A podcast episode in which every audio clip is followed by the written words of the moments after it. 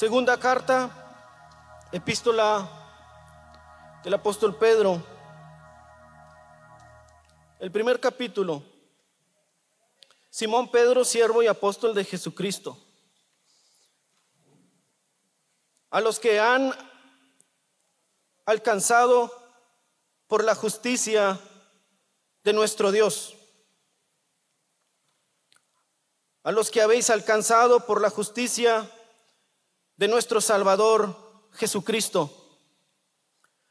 A los que han alcanzado una fe igualmente preciosa que la nuestra, dice el apóstol. Gracia y paz o sean multiplicadas a través del conocimiento de Dios y a través de nuestro Señor Jesucristo. Como todas las cosas que pertenecen a la vida y a la piedad nos han sido dadas por su divino poder,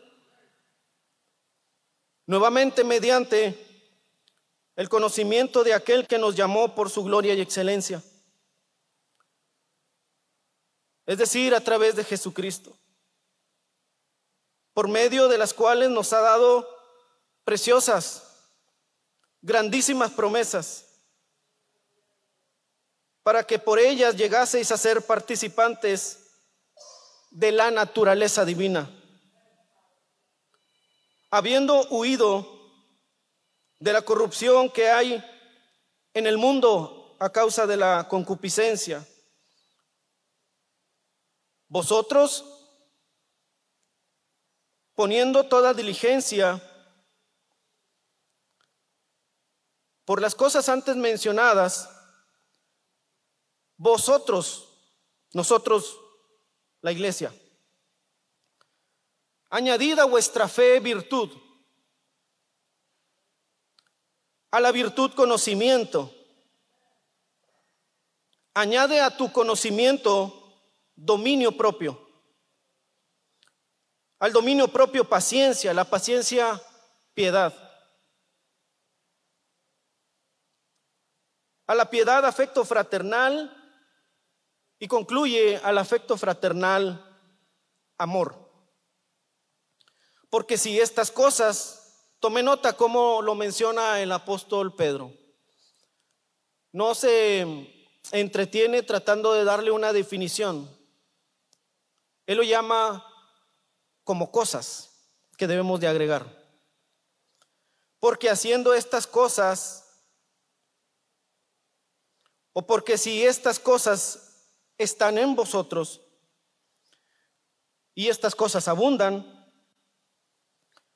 no nos dejarán estar ociosos ni sin fruto en cuanto nuevamente. ¿A qué cosa? Al conocimiento de nuestro Señor Jesucristo. Pero el que no tiene estas cosas tiene la vista muy corta, es ciego. Habiendo olvidado la purificación de sus antiguos pecados, por lo cual, hermanos, tanto más procurad hacer firme vuestra vocación y elección, porque haciendo estas cosas, ¿qué dice? No caeréis jamás. Mire todo lo que conlleva tener estas cosas en nuestras vidas.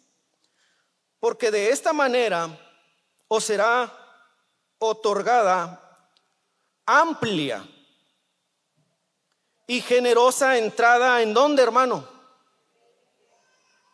En el reino eterno de nuestro Señor y Salvador Jesucristo. Gracias, Señor, por tu palabra. Siéntese un momento, hermano. Esta es una segunda carta que escribe el apóstol Pedro a las iglesias que se encontraban en persecución. La dirige a las iglesias de Asia que habían sido dispersadas porque a causa de la fe en la persona de Jesucristo estaban siendo perseguidos en el imperio de Nerón. En muchas ocasiones a lo largo de la historia el pueblo de Dios ha sido perseguido a causa de la fe. En este entonces que escribe el apóstol Pedro la carta, esta segunda carta que dimos lecturas, el apóstol Pedro se encontraba en una situación de adversidad porque se encontraba preso y le había notificado que pronto iba a morir. En medio del sufrimiento, el apóstol Pedro escribe y redacta una carta y la envía a las iglesias a las iglesias que estaban siendo perseguidas y habían huido a países distintos allá por el Asia, y a ellos les dirige esta carta. Entre lo que el apóstol Pedro quiere plantearles es la verdad que nos mantiene a nosotros firmes en lo que hemos creído, que un día estaremos con el Señor en el reino de los cielos. Esa era la palabra de esperanza la palabra que motivaba el corazón del creyente a mantenerse a pesar de las circunstancias. Antes de iniciar la adoración, nuestra hermana Lucy nos hablaba que quizá a lo largo de la semana hemos tenido diferentes dificultades, presentado algunas pruebas, pero la presencia del Espíritu Santo está en medio de su pueblo y eso es lo más importante. Lo que nos mantiene firmes en la fe que hemos creído es precisamente la presencia del Espíritu Santo. Y una de las funciones específicas del Espíritu Santo, dice Jesús hablando a los discípulos, el Espíritu Santo os recordará todas las palabras que yo os he hablado. El Espíritu Santo es el que nos alienta a seguir adelante. Es el Espíritu Santo el que impulsa al apóstol Pedro en medio de esa adversidad que enfrenta. Yo no sé cuántos de nosotros pudiésemos, en aquel entonces pues no era una pluma, ni una libretita, pero que nos dijeran a causa de tu fe, te llevamos a la cárcel y te avisamos que en una semana mueres. ¿Qué escribiría usted a sus amados. Que escribiría usted a sus hijos. Muy seguramente usted va a escribir y no se va a acordar de las cosas superfluas de la vida, las cosas banales. Usted lo que va a encargarse encarecidamente de escribir, quizá no como el apóstol Pedro, pero usted va a escribirle a sus amados, a los que quiere. Usted sabe que el día de mañana que usted muera, imaginemos ese cuadro, en una semana usted va a morir. Usted sabe que va a ir al reino de los cielos porque ha creído en el nombre del unigénito Hijo de Dios. Pero usted espera que aquel que recibe su recado, su carta, también entre al reino de los cielos. Entonces usted le va a escribir acerca de la fe.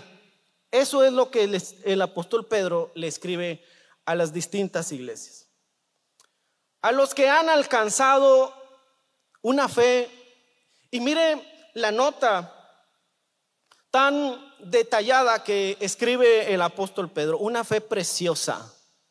No es cualquier fe. Es una fe preciosa a los que han alcanzado una fe. Esta palabra alcanzar es una palabra que en los términos espirituales nosotros tenemos que ir al antiguo pacto y llegamos a la ley, al libro de la ley, en donde los patriarcas le indican al pueblo de Israel la forma en la que ellos van a ser bendecidos. Si usted lee Deuteronomio 28, usted va a encontrar las bendiciones a la obediencia y consecuencias a la desobediencia. Las bendiciones y las maldiciones. Aquel que sigue a Dios y aquel que rechaza a Dios. Y en aquel tiempo, en el antiguo pacto, la instrucción es la misma, obediencia a Dios. Y estas cosas que yo te ordeno hoy estarán en tu corazón. Y si oyeres atentamente a la voz de tu Dios, haciendo y guardando los mandamientos, estatutos y decretos que yo te ordeno hoy, recibirás estas bendiciones y estas bendiciones te alcanzarán. En términos espirituales, alcanzar las bendiciones, como escribe el apóstol Pedro, o que las bendiciones te alcancen, es lo que se mueve solamente en el hecho y la práctica de obedecer a la palabra de Dios.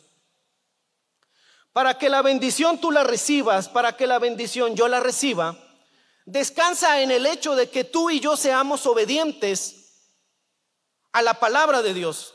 Desde el antiguo pacto, ya entrando al hecho en donde la iglesia es formada y el apóstol Pedro escribe la carta, la instrucción sigue siendo la misma. Y dice, a los que habéis alcanzado una fe preciosa por el conocimiento de nuestro Señor. Y comienza a detallar y dice, y nuestro Salvador. Porque hay una cosa que nos debe de quedar clara, nosotros estábamos perdidos. Pero un día vino Cristo y nos halló, nos rescató y nos dio una nueva vida. El apóstol Pedro, en la carta que escribe, les dice, vosotros sois linaje escogido. Ustedes son nación santa. Un pueblo adquirido por Dios. Son real sacerdocio. Vosotros que en otro tiempo no erais pueblo, pero que ahora sois pueblo. Ustedes que en otro tiempo no habíais alcanzado misericordia, pero ahora habéis alcanzado misericordia en la persona de Jesucristo. A la iglesia es a quien le dirige esta carta, a los que han alcanzado una fe preciosa. Levante la mano el que tiene una fe preciosa en la persona de Cristo y alaba y glorifica su nombre, no importando la situación, adversidad, momento de crisis, lo que estemos pasando. Yo levanto mis manos y adoro al Señor con todo mi corazón porque Él me rescató de entre los muertos y me dio vida para que un día cuando yo muera en esta vida terrenal, yo pueda aparecer allá con los ángeles delante del trono de nuestro Dios, adorando y glorificando su nombre eternamente y para siempre. La fe es la que nos mantiene firmes en medio de cualquier vendaval. Habiendo purificado vuestras almas por la obediencia a la verdad. ¿Cuál verdad? Cristo. Yo soy el camino, yo soy la verdad, yo soy la vida. Leo Gálatas capítulo 3. Antes de venir la fe, la ley nos tenía presos. Es una versión actualizada. Esperando que la fe fuera dada a conocer, la ley era para nosotros como el esclavo que vigila a los niños. Hasta que viniera Cristo para que por la fe obtuviéramos la justicia. Pero ahora os ha llegado la fe. Y ya no estamos a cargo de este esclavo que era la ley. Pues por la fe en Cristo Jesús, todos nosotros ahora nos constituimos hijos de Dios. La justicia de nuestro Dios y Salvador Jesucristo es la fe que debemos de tener. No hay otra forma, no hay otro recurso, no hay otro medio de alcanzar la justificación de nuestros pecados, sino a través de la persona de Jesucristo. Escribe el apóstol Pablo a Timoteo porque hay un solo Dios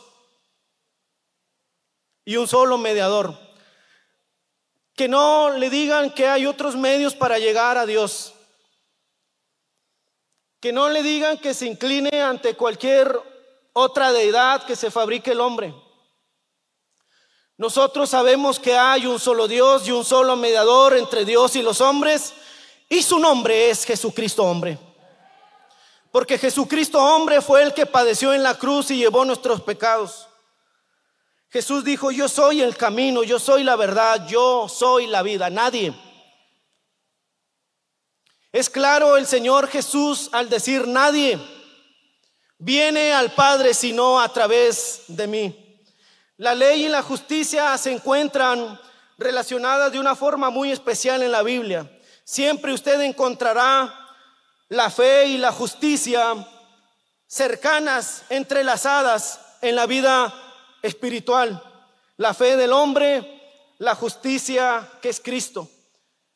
Isaías 53 dice, por su conocimiento, por su conocimiento, el, el, conocimiento que usted y yo adquiramos, por su conocimiento justificará a mi siervo justo a muchos y llevará las iniquidades de ellos. Romanos 10, todo el pasaje nos enseña una verdad y nos dice que la justicia es por la fe. Es importante considerar el orden que presenta el apóstol Pedro a los que han alcanzado por la justicia en nuestro Dios y Salvador Jesucristo una fe preciosa. El apóstol Pablo, en su carta a los romanos también, presenta el mismo orden de ideas. Justificados, pues, por la fe, tenemos paz para con Dios. En base a lo anterior, a lo dicho anteriormente, esta es la palabra de fe que predicamos que si confesares con tu boca que Jesús es el Señor y creyeres en tu corazón que Dios le levantó de los muertos, seremos salvos. Jesús es claro y esa verdad la enseñaba. El apóstol Pablo lo redacta y dice, porque con el corazón se cree para justicia y con la boca se confiesa para salvación. Esta verdad Jesús la enseñó cuando llegó a, aquel tumulto que seguía a Jesús. Llega una mujer con una enfermedad de flujo de sangre. Jesús estaba ocupado con la hija de Jairo. Pero llegó una mujer con una necesidad interna. Y eso nos enseña a nosotros que Jesús puede atenderte a ti y me puede atender a mí al mismo tiempo. Él es omnisciente, omnipotente, es todo soberano, todopoderoso. Él no tiene limitaciones, pero en ese entonces, en su humanidad, estaba ocupado en un asunto con la hija de Jairo. Sucede que esta mujer con una enfermedad de flujo de sangre, ella pensó dentro de sí y dijo, si yo pudiera llegar solamente tocar ese manto. Dice que se acercó, no sé cómo le hizo, pero se acercó y tocó el manto de Jesús. Jesús inmediatamente sintió que virtud salió de él. ¿Y saben por qué salió virtud de él? Porque hubo fe en una mujer. Inmediatamente voltea al Señor y dice, alguien me tocó. Y los discípulos extrañados diciéndole, Señor, una multitud te aprieta y tú dices, alguien me tocó. Sí, es que este toque no es un toque natural, un toque de todos los días. Este toque que recibí es un toque de fe. Y cuando la fe del hombre llega a la presencia de Dios, cosas sobrenaturales suceden en medio de su pueblo. Eso le sucedió a aquella mujer. El toque poderoso del Señor fluyó en la vida de aquella mujer y la enfermedad se fue.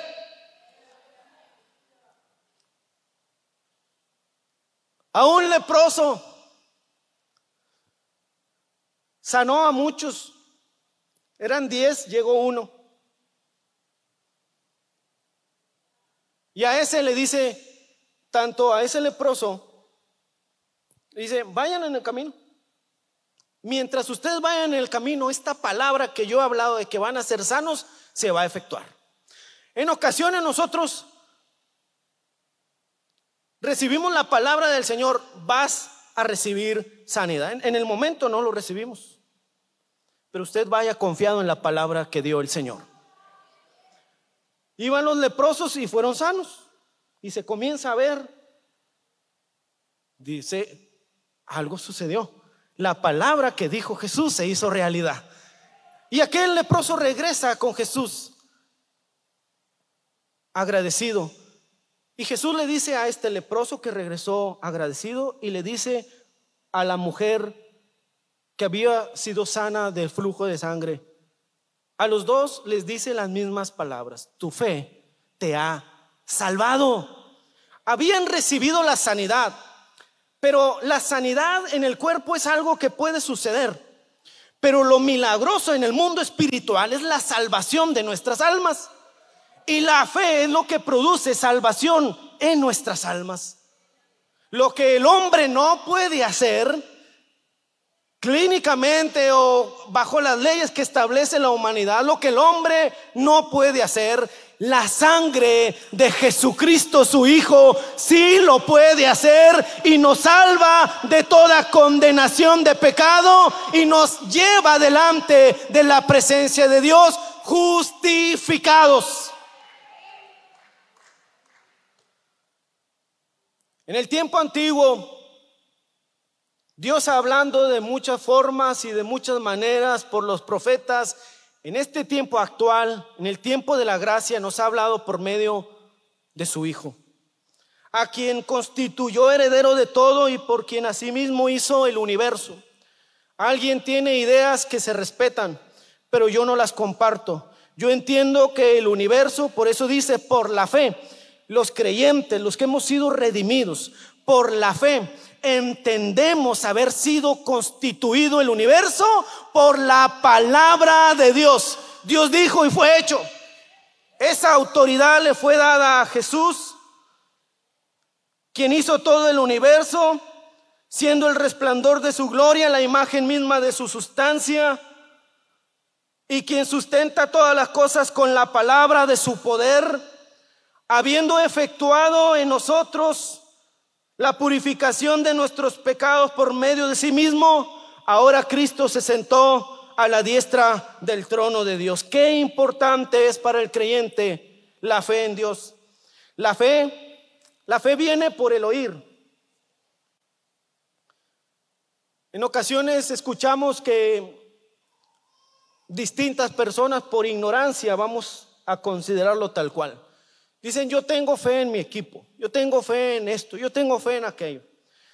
La fe que habla el Señor Jesús en esta bendita palabra, la fe viene del cielo, se origina, tiene su comienzo en el cielo y se desarrolla aquí en la tierra. La fe viene por el oír. ¿Oír qué cosa? ¿El cuento de moda? ¿Oír qué cosa? La novela de El Señor de los Anillos. ¿Oír qué cosa? La fe viene por el oír. ¿Oír qué cosa? Oír la bendita palabra de Dios. La fe viene del cielo y se desarrolla aquí en esta tierra. La tierra en algunos pasajes de la Biblia representa el corazón del hombre. En muchos pasajes usted encontrará que la tierra que usted lee en la escritura representa el corazón del hombre, su corazón y mi corazón.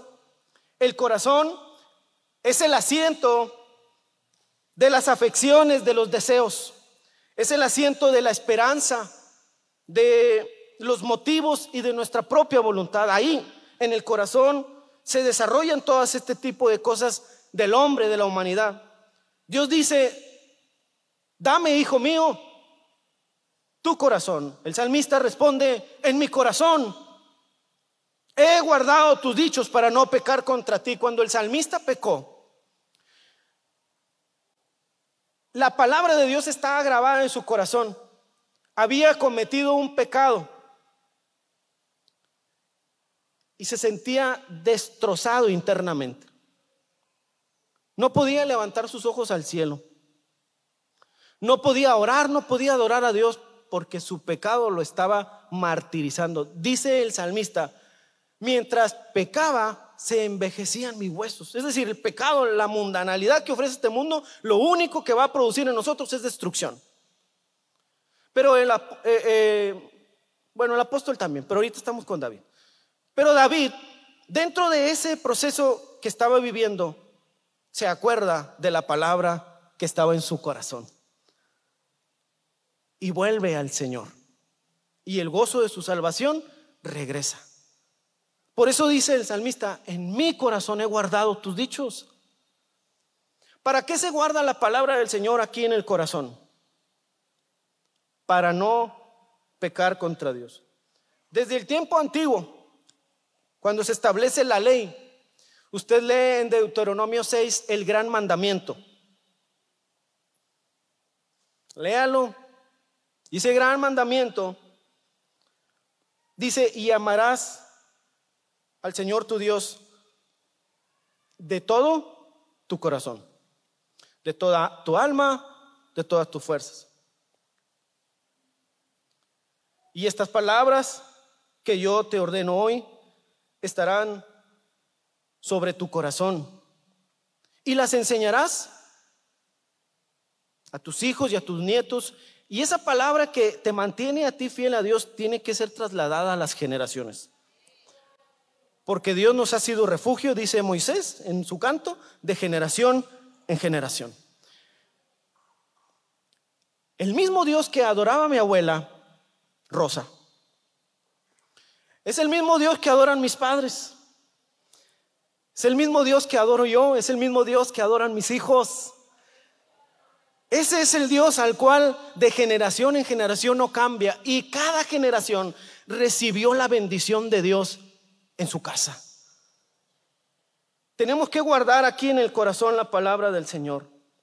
La vida de la persona, es decir, el corazón se desarrolla cada día en el hombre la fe. El asunto que estamos tratando, pero se desarrolla en tu corazón el fruto del Espíritu Santo, se desarrolla en tu corazón el carácter y se desarrolla en tu corazón la conducta del creyente. Dios produce a través de su palabra muchas cosas. ¿Qué produce la palabra de Dios? Isaías 55 como desciende de los cielos la lluvia y la nieve y no vuelve allá. Bueno, sí vuelve después de todo un sistema, ¿no? Los que son eh, estudiosos conocen esto. Pero inmediatamente la, la lluvia cuando cae no vuelve allá, sino que riega la tierra, la hace germinar y producir. El agricultor, el que cultiva, conoce de esto riega la tierra, la hace germinar y producir. Da semilla al que siembra y pan al que come.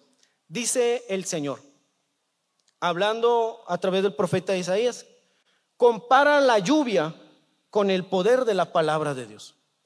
Así será mi palabra. La palabra de Dios cuando es lanzada no vuelve a él vacía. Por eso es importante.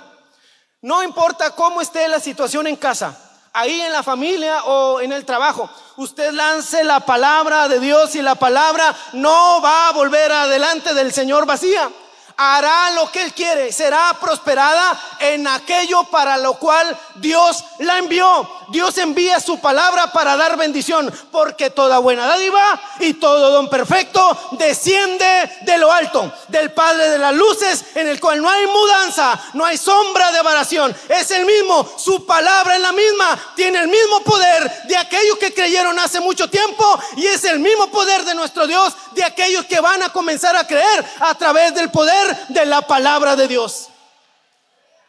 Ese es el poder que actúa en medio de nosotros. Por eso Isaías compara el poder de la palabra de Dios con la lluvia. ¿Qué beneficios hay con la palabra de Dios? Lea el Salmo 19. Algunos se lo saben de memoria. Pero el Salmo 19 dice que entre las cosas importantes que produce la palabra de Dios, es que hay un poder que efectúa que humanamente no se puede realizar y ese solamente lo hace el Señor. Dice, la palabra de Dios es perfecta que convierte el alma. Es decir, lo que está interno, las emociones, los sentimientos, la personalidad, el carácter, todo lo que compone a la persona, de un momento a otro, cuando llega a los pies de Jesús, esa persona cambia. Yo pudiera dar mi testimonio. Cuente su testimonio, lo que sucedió el día que usted llegó a los pies de Cristo. Su vida fue diferente, su alma cambió, su alma fue transformada por el bendito poder de la palabra de Dios. Ese es el poder de la palabra. Dice, alumbra los ojos, alegra el corazón. La palabra de Dios siempre debe de estar en el corazón del creyente para que cuando venga la situación que nos entristece, su corazón sea alegrado a través de la palabra de Dios. Porque no es algo humano, es algo sublime, es algo celestial, es algo que viene del cielo. Humanamente nos juzgan de locos. El apóstol Pablo escribe, para ellos es locura, pero para nosotros es salvación porque internamente no vas a entender lo que me pasó a mí, pero la sangre de Cristo cambió mi pecado y me justificó, quitó mi pecado.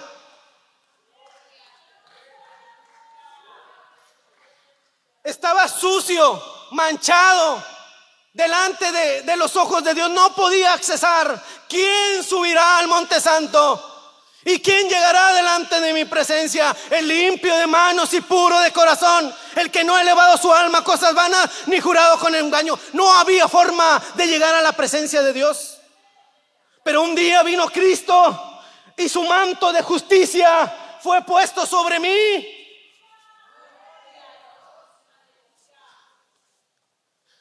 Y ahora con este manto yo puedo llegar delante de la presencia del Padre porque soy con el manto de justicia, no mío, el manto de justicia de Cristo está sobre mí y me lo pongo bien, lo ajusto porque yo he sido redimido con el poder de la sangre de Jesucristo, su Hijo. Eso es el poder de la palabra de Dios que actúa en nosotros. ¿Habrá más beneficios? Lea la carta que escribe el apóstol Pablo a Timoteo y esta palabra es útil para enseñar, redarguir, instruir en justicia, a fin de que el hombre de Dios sea perfecto, enteramente preparado. Es decir, nos prepara, nos capacita, nos va dando forma. Jesús explica la comparación de la palabra de Dios con la semilla. En el antiguo pacto hablábamos de la lluvia. Hoy Jesús cuando estaba con sus discípulos, ahí en el Evangelio de Lucas capítulo 8 habla y dice, el sembrador salió a sembrar. El sembrador es el Padre. Mandó la semilla que es Cristo. Y una parte de esa semilla cayó en el camino.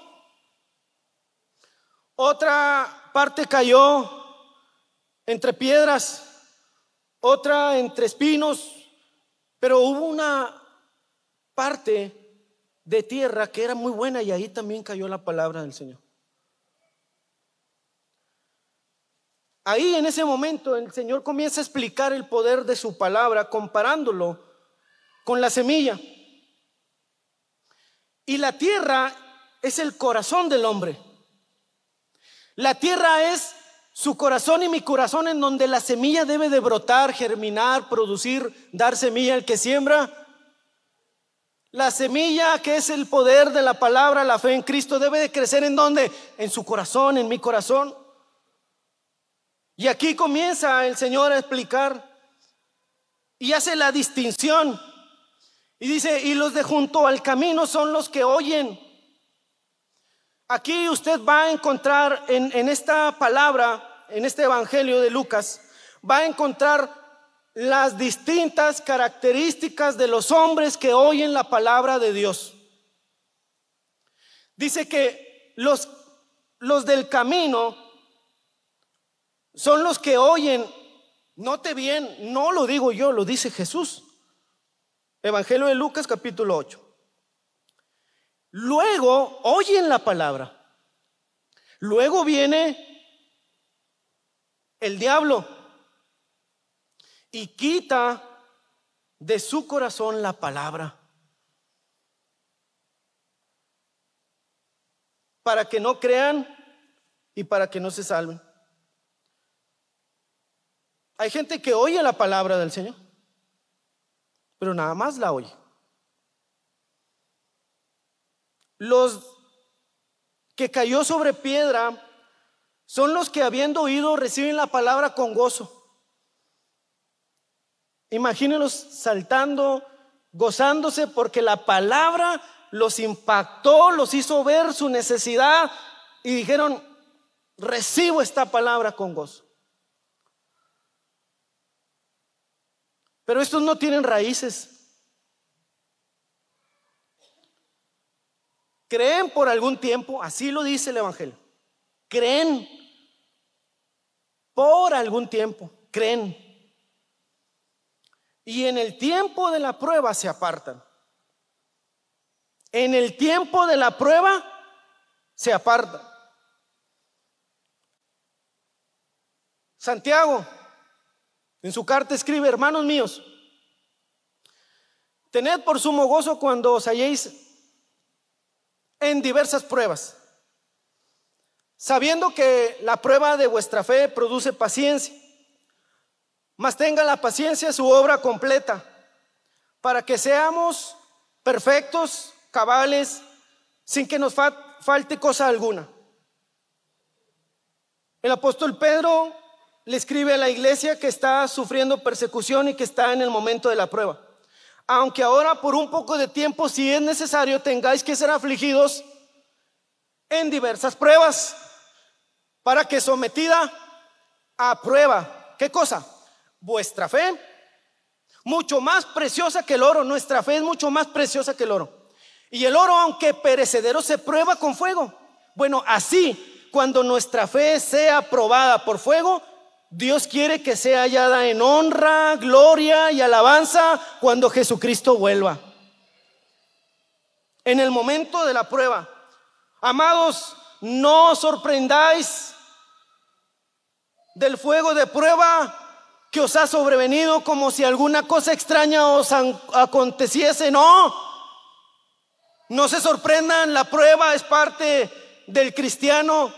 El apóstol Pablo hablando a la iglesia de Colosas, dice, ahora me gozo en lo que padezco, cumplo en mi carne lo que falta de las aflicciones de Cristo por su cuerpo, que es la iglesia, me gozo en lo que padezco. La que cayó entre espinos, estos son los que oyen, pero yéndose, es decir, continuando con sus tareas y sus asuntos de vida son ahogados por los afanes, las riquezas, los placeres de la vida y no llevan fruto. En el Sermón del Monte, en Mateo 5, las bienaventuranzas, Jesús aparta un tiempo para hablarle a los que le siguen y les habla del afán y de la ansiedad, porque es algo que sucede en la vida diaria. Hoy en la actualidad el cuadro clínico más común en el que tocan los consultorios las enfermedades que se producen en el cuerpo es a causa en muchas ocasiones por factores que derivan precisamente de la ansiedad que hay en el interior del alma. Y eso es lo que dice Jesús, los afanes. El Señor dice, no te afanes por la vida. Y desde acá, pues yo tengo que confesar que sí me afano, me preocupo, en ocasiones no sé qué hacer. A veces sí siento que no puedo, porque en mi humanidad me preocupo. Y, y eso cuando viene el afán, muchos comienzan a caminar en otro rumbo. La palabra que fue sembrada se les olvida. Son ahogados. Y Dios lo que desea es que se mantenga esa semilla que fue sembrada en el corazón. Que no nos dejemos ahogar por lo que está sucediendo a nuestro alrededor. Que en medio de cualquier cosa usted y yo nos mantengamos creyendo en la palabra de Dios. La última, más la que cayó en buena tierra. Estos somos usted y yo. Gloria al Señor.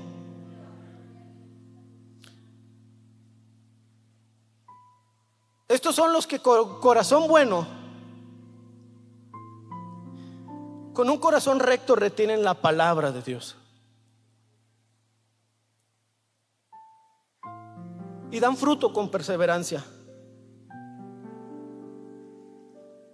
La palabra comienza a germinar vida en nuestro interior.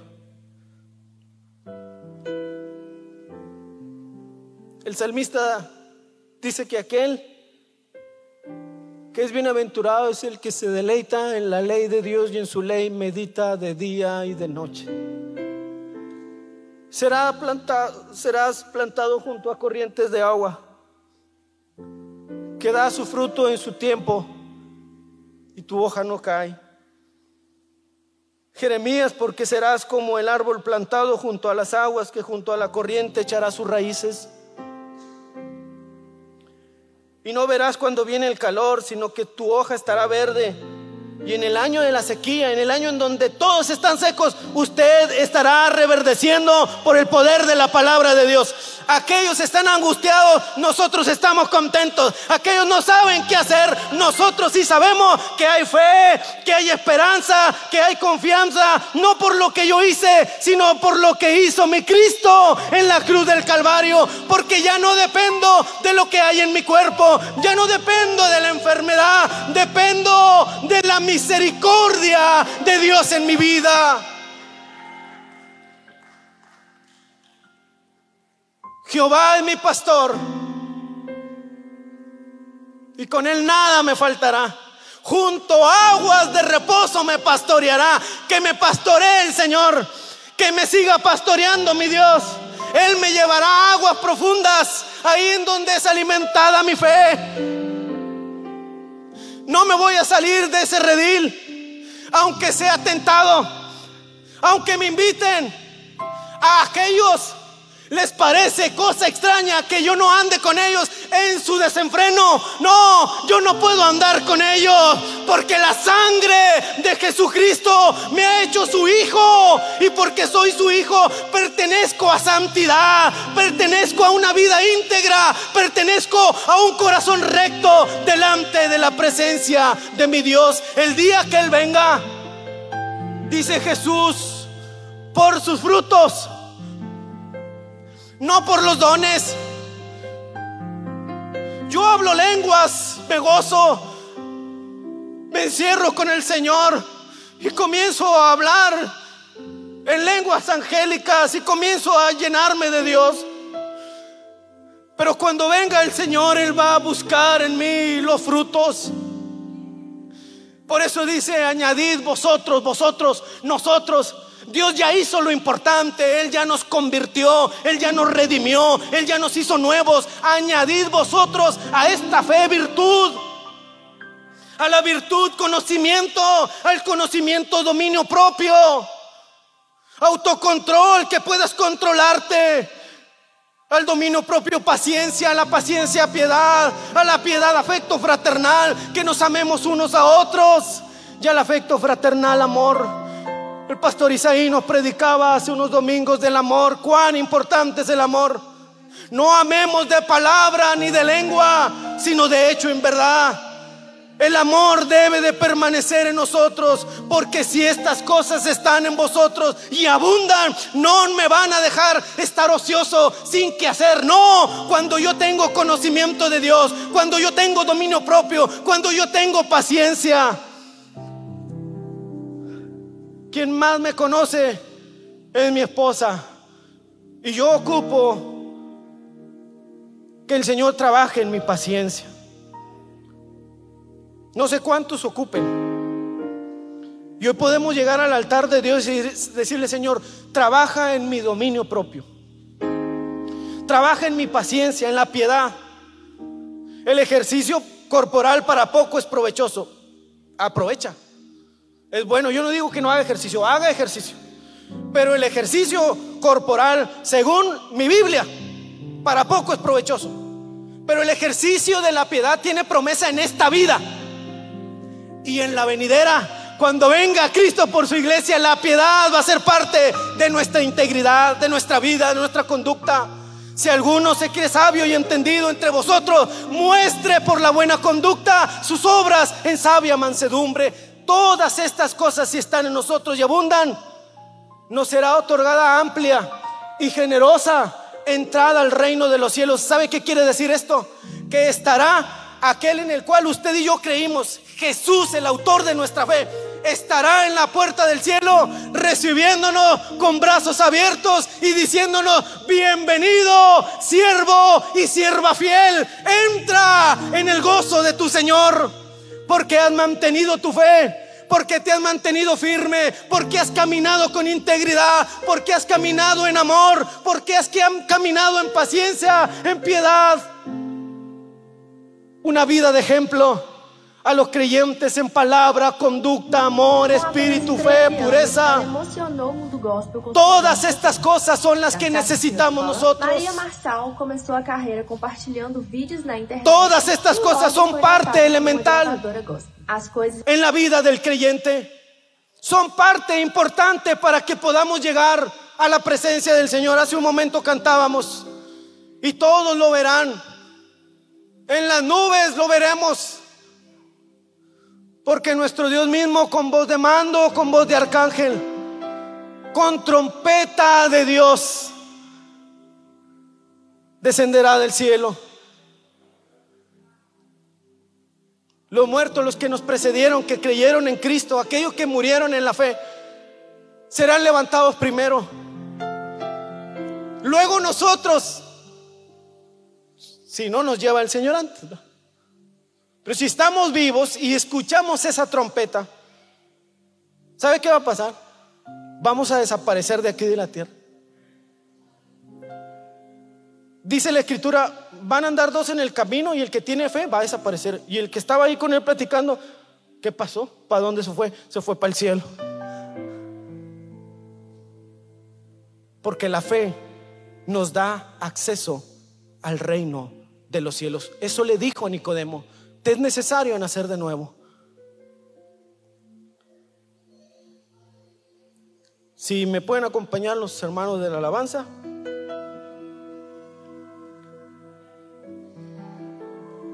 Yo quiero que en este momento podamos hacer un compromiso con Dios.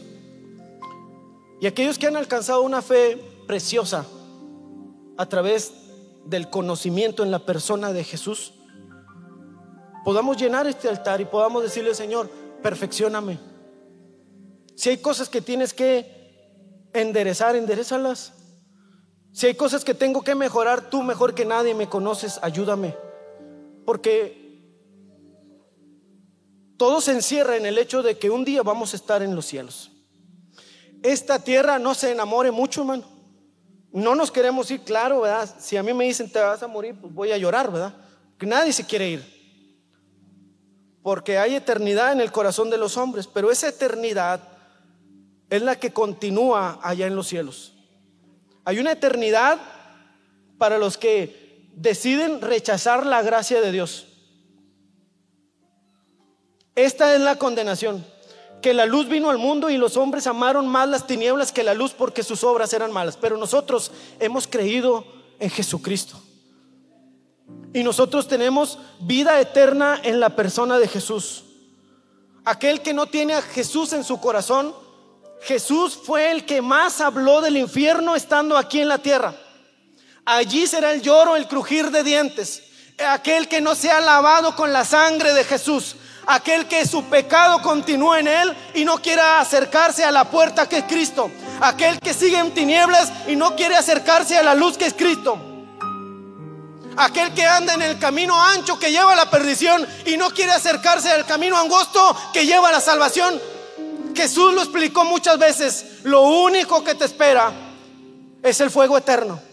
Es un infierno que no ha sido diseñado para los hombres, ha sido diseñado para los ángeles, demonios que desobedecieron al Señor allá en el reino. Pero la gracia ha sido derramada sobre cada uno de nosotros. Lleguemos aquí a este altar y pidamos la ayuda de Dios para que en este momento de vida que tenemos podamos un día estar delante de su presencia. Dios les bendiga.